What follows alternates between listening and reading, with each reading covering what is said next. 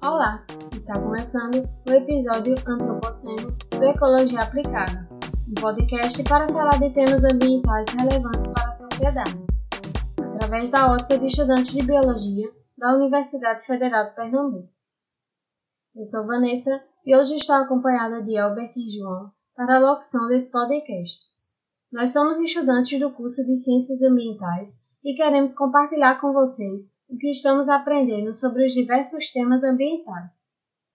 Aqui você vai encontrar informação checada, avaliada e discutida por quem está por dentro do assunto. Conforme o nome do episódio já sugere, o tema de hoje é Antropoceno. Então, o que é Antropoceno e por que recebe esse nome? Bom, o tempo geológico corresponde a uma escala cronológica que envolve os bilhões de anos do planeta Terra. O tempo decorrido desde o final da fase formativa da Terra até os nossos dias. Muito antes das primeiras datações radiométricas das rochas constitutivas da crosta terrestre, já se dividia o tempo geológico. A história da Terra baseia-se em intervalos de tempo desiguais que marcaram as mudanças do seu meio físico e da sua vida registrado nas rochas e na diversidade fossilífera nelas contidas. As fases evolutivas que a Terra passou são contadas através de intervalos de tempo variáveis chamados de éons, eras, períodos, épocas e idades. As eras geológicas são conhecidas como os períodos de grandes transformações, como as eras arqueozoica, proterozoica, paleozoica, mesozoica e cenozoica sendo a última dividida em duas fases, terciário e quaternário, sendo o quaternário a atual era, que começou há cerca de um milhão de anos, onde o ser humano surgiu. O Antropoceno é uma era sincrônica à modernidade urbana industrial, e nada mais é que um novo período geológico, também chamado de Era da Humanidade. De acordo com Paul Crutzen, ganhador do Prêmio Nobel de Química e idealizador do termo, o Antropoceno, abre aspas, representa um novo período de história do planeta Terra, em que o ser humano se tornou a força impulsionadora da degradação ambiental e o vetor de ações que são catalisadoras de um provável catástrofe ecológica. E agora vamos entender melhor o porquê. Mas para isso, precisamos saber o que marca o início do Antropoceno e quais os principais acontecimentos que caracterizam essa era. Apesar do surgimento da espécie Homo sapiens ocorrer no período Pleistoceno, o seu auge como civilizador ocorreu no período posterior, Holoceno, há 12 mil anos. O homem já era onipresente em todos os continentes e tinha uma média populacional de 5 milhões de habitantes. O período geológico Holoceno ocorreu após o último período glacial, que concluiu com o recuo glacial Holocênico e isso favoreceu o desenvolvimento econômico e social da espécie.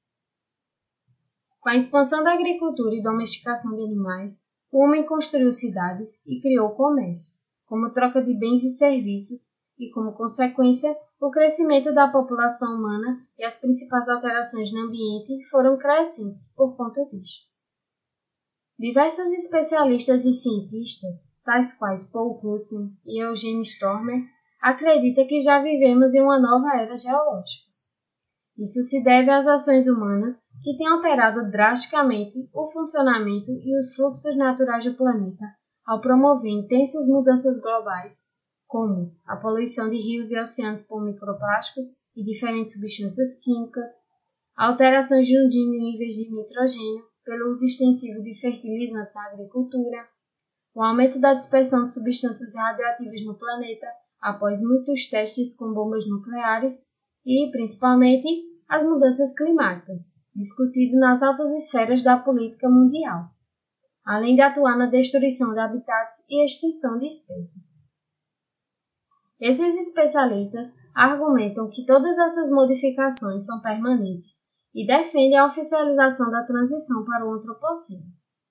Paul Crutzen acredita que desde o final do século XVIII vivemos o antropoceno, sendo o ponto inicial a Revolução Industrial. Dr. David Greenspan, por exemplo, acredita que o grande estopim para termos iniciado uma nova era foram as bombas atômicas, e também que os humanos estavam alterando a Terra antes desta época. como vários cientistas já apontaram.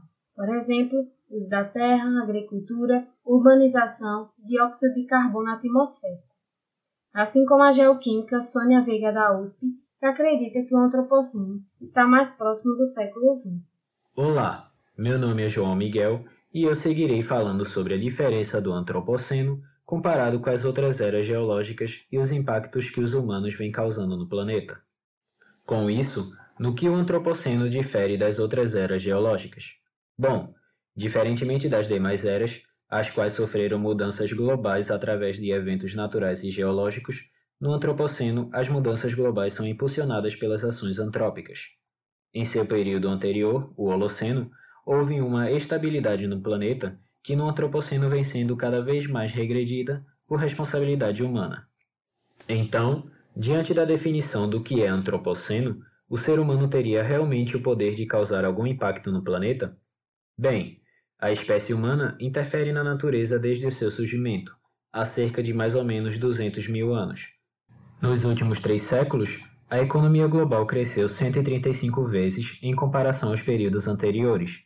Da mesma forma, a população mundial cresceu 9,2 vezes e a renda per capita cresceu 15 vezes. Este crescimento foi maior do que todo o período dos 200 mil anos anteriores. Linha do tempo esta desde o surgimento do Homo sapiens. Mas todo esse crescimento e enriquecimento humano ocorreu às custas do encolhimento e empobrecimento do meio ambiente. As atividades e ações humanas ultrapassaram a capacidade de carga do planeta, a pegada ecológica da humanidade extrapolou a biocapacidade do planeta, por exemplo. A degradação ambiental pode, no limite, destruir a base ecológica que sustenta a economia e a sobrevivência humana. No Antropoceno, a humanidade causou um desequilíbrio homeostático existente em todas as áreas naturais, alterou a química da atmosfera, promoveu a acidificação dos solos e das águas, poluiu os rios, os lagos e os oceanos e reduziu a disponibilidade de água potável. Esses fatos só provam como as sociedades vêm ultrapassando a capacidade de carga da Terra e estão, dessa forma, promovendo um processo de extinção em massa das espécies.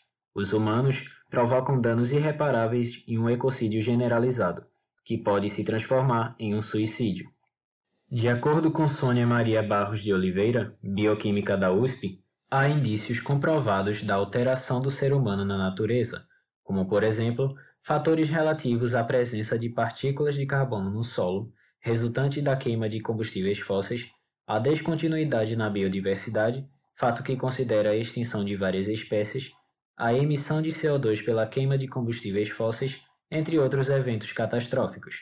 Além disso, a alteração nos solos é associada à interferência humana nos ciclos do fósforo e do nitrogênio, utilizados na produção de fertilizantes.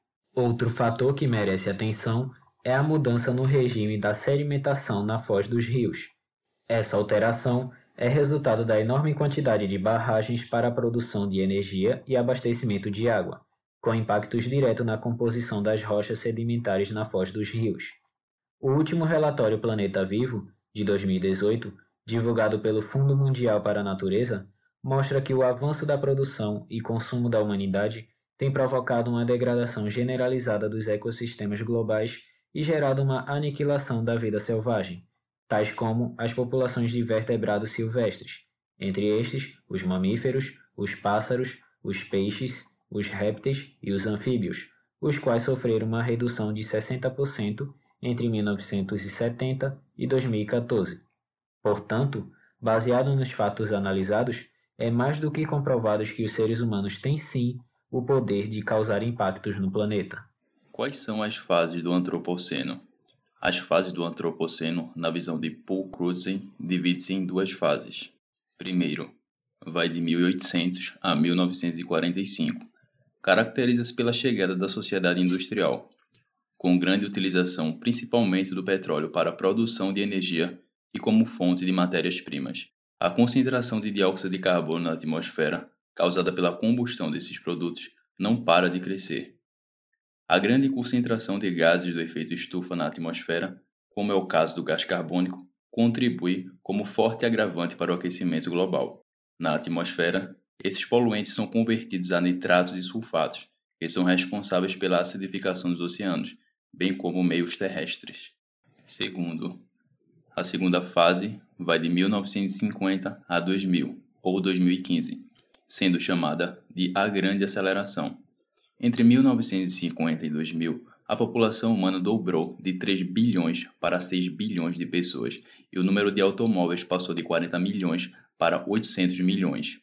O consumo dos mais ricos se destaca do restante da humanidade, alimentado pela disponibilidade geográfica de petróleo abundante e barato no contexto do pós-Segunda Guerra, também chamado de Guerra Fria, e pela difusão de tecnologias inovadoras que catalisaram um vasto processo de consumo de massa. Na terceira fase, a partir de 2000 ou, segundo alguns, de 2015, a humanidade tomou consciência do antropoceno, na realidade, a partir dos anos 1980, os seres humanos começaram a tomar progressivamente consciência dos perigos que sua atividade produtiva de intenso padrão gerava para o planeta Terra, e também para a própria espécie, já que a destruição dos recursos naturais ela não é capaz de sobreviver.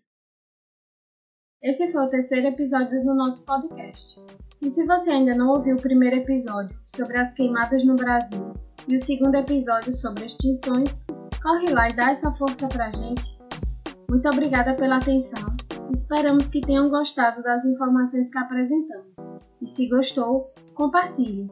Faça a informação científica circular nesse momento crítico em que estamos vivendo de negacionismo à ciência. Esse podcast contou com a vinheta de Barbarize e Yuri Lumin, locução por Vanessa Silva, João Miguel e Alberti da Silva, Pesquisa por Mislane Monique e Larissa Brenda. Checagem por Plínio Penaforte e Michael Vinícius. Roteiro por Charles Jonathan, Felipe Melo e Poliana Anteiro.